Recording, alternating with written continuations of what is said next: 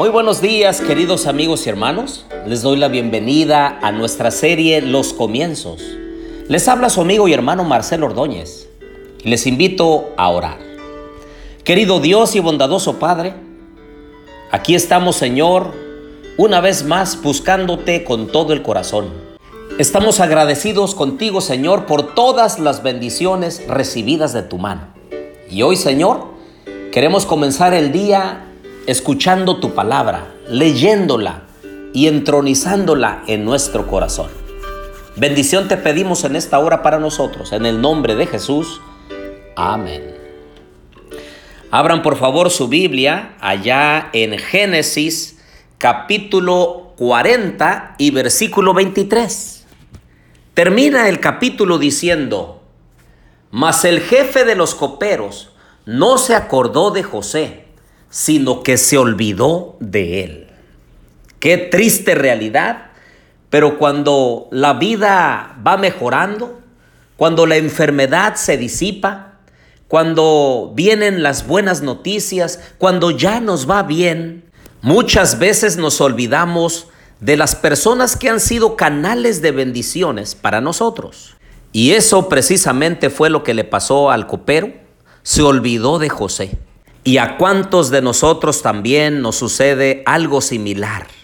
Cuando estamos en problemas, en necesidades, en crisis, en enfermedad, suplicamos a Dios su bendición y hasta hacemos promesas.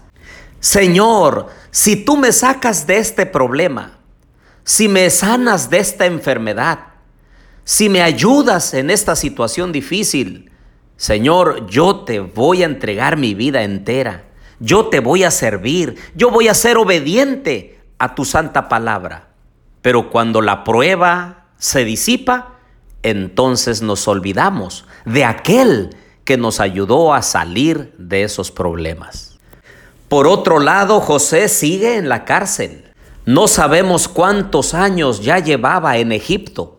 Lo que sí dice el texto, ahora en Génesis capítulo 41, versículo 1, dice, y aconteció que al cabo de dos años, Faraón tuvo un sueño, y he aquí soñó que estaba de pie junto al Nilo. Allí está el pobre de José, aún en la cárcel, aún esperando, aún orando y deseando que el Señor intervenga en una forma poderosa en su vida, pero parece que nada sucede.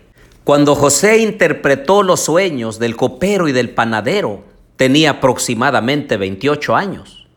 Y después de haber esperado todavía dos años más, alrededor de 30 años, el Señor no ha hecho nada en favor de él para liberarlo de la prisión.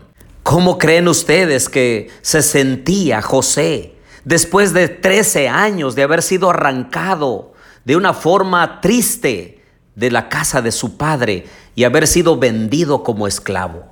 ¿Pueden ustedes imaginarse la paciencia con la cual cada día oraba al Dios de su Padre, al Dios del cielo? Y parece que nada sucede. Ah, queridos amigos y hermanos, parece que también a nosotros nos pudiera suceder lo mismo. Alguno de los que nos escucha puede ser que ha estado orando por un milagro en su vida, porque toque el corazón de su cónyuge, porque toque el corazón de sus hijos, porque Dios intervenga en una forma especial en algo que está pidiendo y parece que nada sucede. Santiago 1, 2 al 4 dice, hermanos míos, gozaos profundamente cuando os halléis en diversas pruebas, sabiendo que la prueba de vuestra fe produce paciencia, pero tenga la paciencia su obra completa para que seáis perfectos y cabales sin que os falte cosa alguna. Y miren lo que dice el verso 12. Bienaventurado el hombre que soporta la tentación, porque cuando haya resistido la prueba, recibirá la corona de la vida que Dios ha prometido a los que lo aman. Así que el Señor nos está invitando a tener paciencia. Hay ocasiones en las que tendremos que esperar para que Dios obre un milagro, para que Dios intervenga en una forma poderosa, para que el Señor atienda nuestras súplicas y entonces nos dé lo que esperamos. Pero no concibamos mal a Dios. Si nosotros como padres, padres malos y pecadores, sabemos dar buenas dádivas a nuestros hijos, cuánto más nuestro Padre Celestial nos dará lo que necesitamos. El asunto es, ¿estaremos nosotros listos para recibir las respuestas de nuestras peticiones al Señor? ¿Será que las bendiciones que estamos solicitando son para nuestro bien? Y si el Señor derramara las bendiciones que le estamos solicitando, ¿seguiríamos buscándolo con todo el corazón?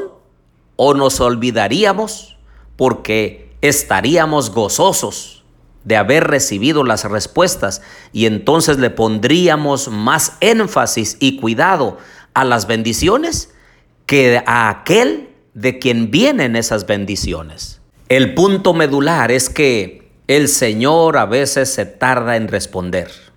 ¿La razón?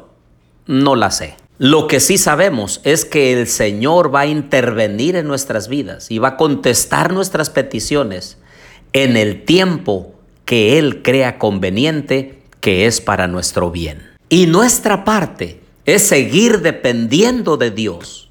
El énfasis no es en las peticiones o en las cosas que necesitamos o deseamos.